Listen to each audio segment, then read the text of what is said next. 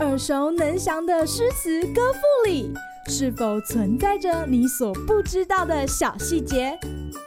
快跟着师傅麦恩居一起补充韵文当中的小惊喜！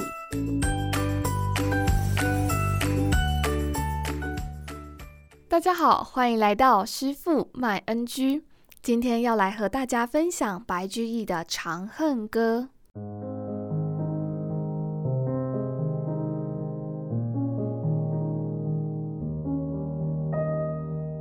唐宪宗元和元年（西元八零六年），白居易当时担任周至（今天陕西周至）的县尉。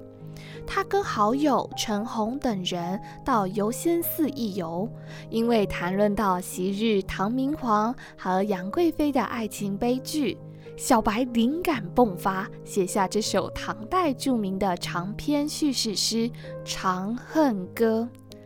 而有人则写下传奇，也就是唐代文言短篇小说《长恨歌传》。若将诗作跟小说对看，说不定会有意想不到的启发哦。《长恨歌》全篇共八百四十个字，可能还超过小朋友们一篇作文的字数呢。因此，师傅选择了这首诗的第一段来带大家看看杨贵妃是怎么样艳冠群芳，而唐玄宗又是如何为心仪之人付出。正是因为两人曾经如此相爱，才会明白失去有多么令人不舍。杨贵妃为中国四大美女之一，原本为寿王的王妃，但是因为生来容貌姣好美丽，所以幸运地为玄宗欣赏，进册为贵妃。面对心仪之人的玄宗，迫不及待地想把一切好物赏给贵妃，先是。赐玉华清池，让她可以享有泡温泉的殊荣；再有将珍贵的金步摇插在贵妃浓密如云的秀发中，甚至还爱屋及乌的分封土地给他的兄弟姐妹们。难怪白居易写下“遂令天下父母心，不重生男重生女”的感叹。这与之前师傅介绍杜甫因为不舍男孩们命上沙场却无人收尸的悲剧所提到的“生男恶，生女好”根本是两个世界。今日 NG 点，小朋友们或许会觉得奇怪，为什么第一段开头要提及汉代皇帝呢？这其实是借古喻今的写作手法。所谓“汉皇重色思倾国，郁郁多年求不得”，是指汉代皇帝喜爱美人，即位后不断寻找佳人，却没有收获。白居易以此来比喻唐玄宗。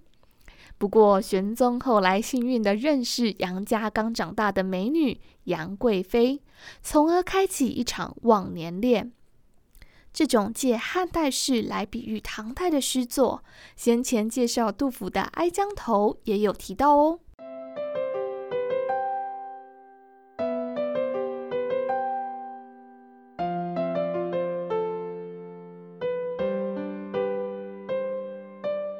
现在师傅就带大家念一遍《长恨歌》的第一段：汉皇重色思倾国。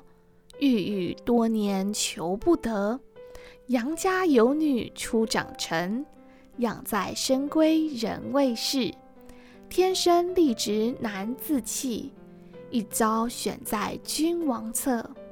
回眸一笑百媚生，六宫粉黛无颜色。春寒赐浴华清池，温泉水滑洗凝脂。侍儿扶起娇无力，始是新承恩泽时。云鬓花颜金步摇，芙蓉帐暖度春宵。春宵苦短日高起，从此君王不早朝。承欢侍宴无闲暇，春虫春游夜专夜。后宫佳丽三千人。三千宠爱在一身。金屋妆成娇侍夜，玉楼宴罢醉和村。姐妹弟兄切裂土，可怜光彩生门户。遂令天下父母心，不重生男重生女。离宫高处入青云，仙乐风飘处处闻。缓歌慢舞凝丝竹，近日君王看不足。渔阳鼙鼓动地来，惊破霓裳羽衣曲。